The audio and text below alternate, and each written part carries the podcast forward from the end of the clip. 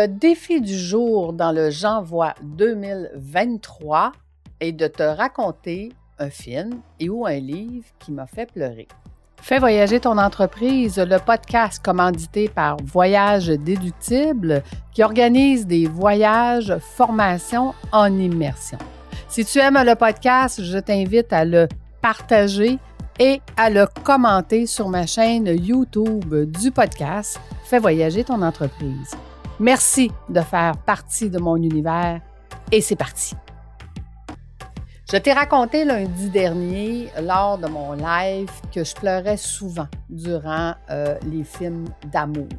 Mais je pleure pas juste durant les films d'amour, en fait. Je pleure souvent durant les films qui ont un peu trop d'émotions. J'ai beaucoup de difficultés à gérer mes émotions, en fait, je te dirais. Aussitôt qu'il y a un peu trop d'émotions, je me mets à pleurer. Mais un des films qui me fait pleurer depuis mon enfance, c'est un film qui s'appelle Ice Castle, Château de rêve. C'est un film qui a été créé en 1978 où est-ce que c'est une jeune femme qui faisait du patin artistique et par la suite euh, dramatique, elle est devenue aveugle. Et là, on voit son cheminement, son parcours pour essayer de euh, refaire du patin artistique euh, durant, pas durant sa vie. À l'époque, je suis une jeune fille, j'ai, je, suis en train de faire des cours de patin artistique. Pas meilleure, pas moins bonne que euh, la majorité des gens, mais on, déménageait tellement souvent que j'ai fait beaucoup de choses, mais jamais longtemps. Euh, j'ai fait du patin artistique peut-être euh, une année ou deux. j'ai fait du piano une année ou deux. J'ai fait, en, en, fait, je me souviens pas trop combien de temps, mais c'était jamais très longtemps. Mais ce film-là, pourquoi il venait me chercher? Parce que c'était la résilience. La résilience de cette jeune fille de vouloir absolument euh, continuer son rêve. Et, ça me faisait pleurer parce que à cette époque-là, euh, ma vie n'était pas rose, c'était pas drôle. Euh, j'avais pas d'amis parce qu'on déménageait tout le temps. et, et je me revoyais dans cette jeune fille-là en disant, mais si j'avais au moins un peu de cette résilience-là dans ma vie, bien, fort probablement que je serais quelqu'un qui réussirait. Aujourd'hui, ce que je peux te dire, c'est j'ai eu beaucoup de résilience dans ma vie. Euh, et c'est ce qui fait que je suis la femme forte que je suis. Je te l'ai dit à plusieurs reprises durant euh, certains de mes podcasts. Euh, maintenant, je suis capable de dire merci à la vie de m'avoir donné toutes ces épreuves-là parce que c'est ce qui a créé la personne que je suis, la personne résiliente, mais surtout la personne qui est capable de trouver des solutions. La personne qui se concentre continuellement sur comment puis-je trouver des solutions. Ça en est rendu une seconde nature. Même quand il n'y a pas de problème, je crée un problème pour trouver une solution. Entre autres, mes projets pilotes. Mes projets pilotes, quand j'ai pas de projet pilote en marche, ben, je vais essayer de trouver un problème pour créer un nouveau projet pilote, pour créer une nouvelle solution. Là, je me suis lancé le défi 2023 d'arrêter d'innover d'arrêter d'essayer de trouver des nouvelles solutions, des nouveaux projets pilotes, puis des, des, nouvelles patentes.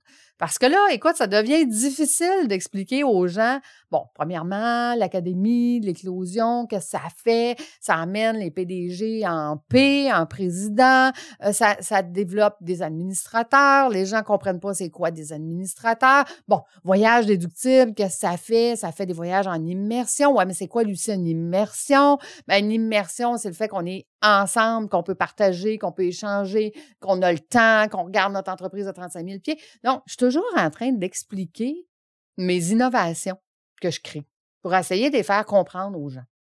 Et là, vu que ce que j'ai demandé à la vie, c'est d'avoir une vie facile, plus facile, ben, d'arrêter d'être obligé d'expliquer aux gens qu'est-ce que je fais, ça va être une bonne idée, en fait.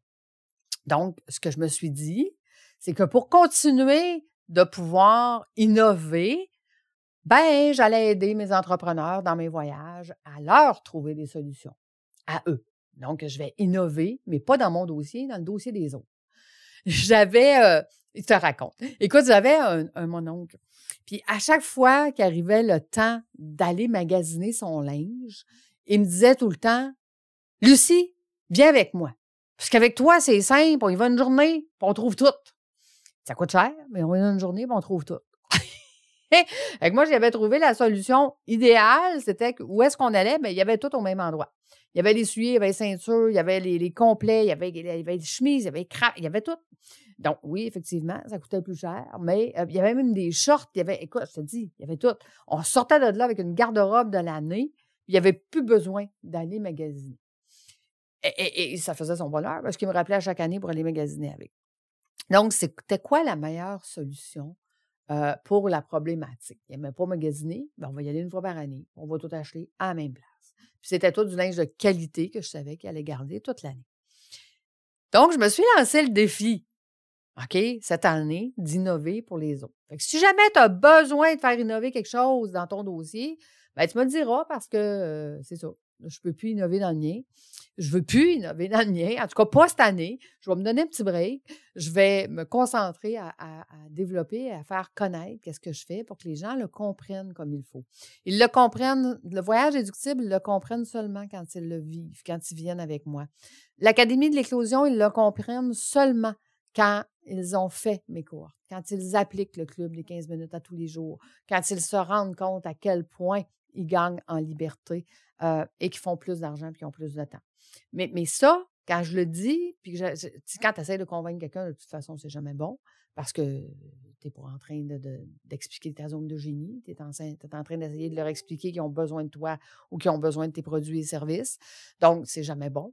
c'est pour ça que cette année, je me suis dit, ben Écoute, concentre-toi à faire ce que tu fais, mais garde la résilience. Donc, si jamais tu n'as pas écouté ce film-là, écoute, c'est un, film cliché, c'est un vieux film des années 78. Tu sais déjà d'avance qu'est-ce qui va se passer. Mais l'histoire, pour moi, elle était marquante à ce moment-là, à l'âge que j'avais, au moment où moi-même, je faisais du patin artistique et que moi-même, j'avais à développer cette résilience-là. Bien, pour moi, ce film-là, à chaque fois que je pleurais, c'était une marque de Lucie. Si elle a été capable, toi, tu es capable. Est-ce que tu as, toi aussi, des gens ou des films ou des livres qui ont changé le cours de ta vie? Ah, j'ai vraiment le goût de te lire. Si tu veux venir me l'écrire sur ma chaîne YouTube de Fais voyager ton entreprise, j'ai tellement hâte de discuter avec toi. Donc, nous, on se donne rendez-vous demain. Bye tout le monde!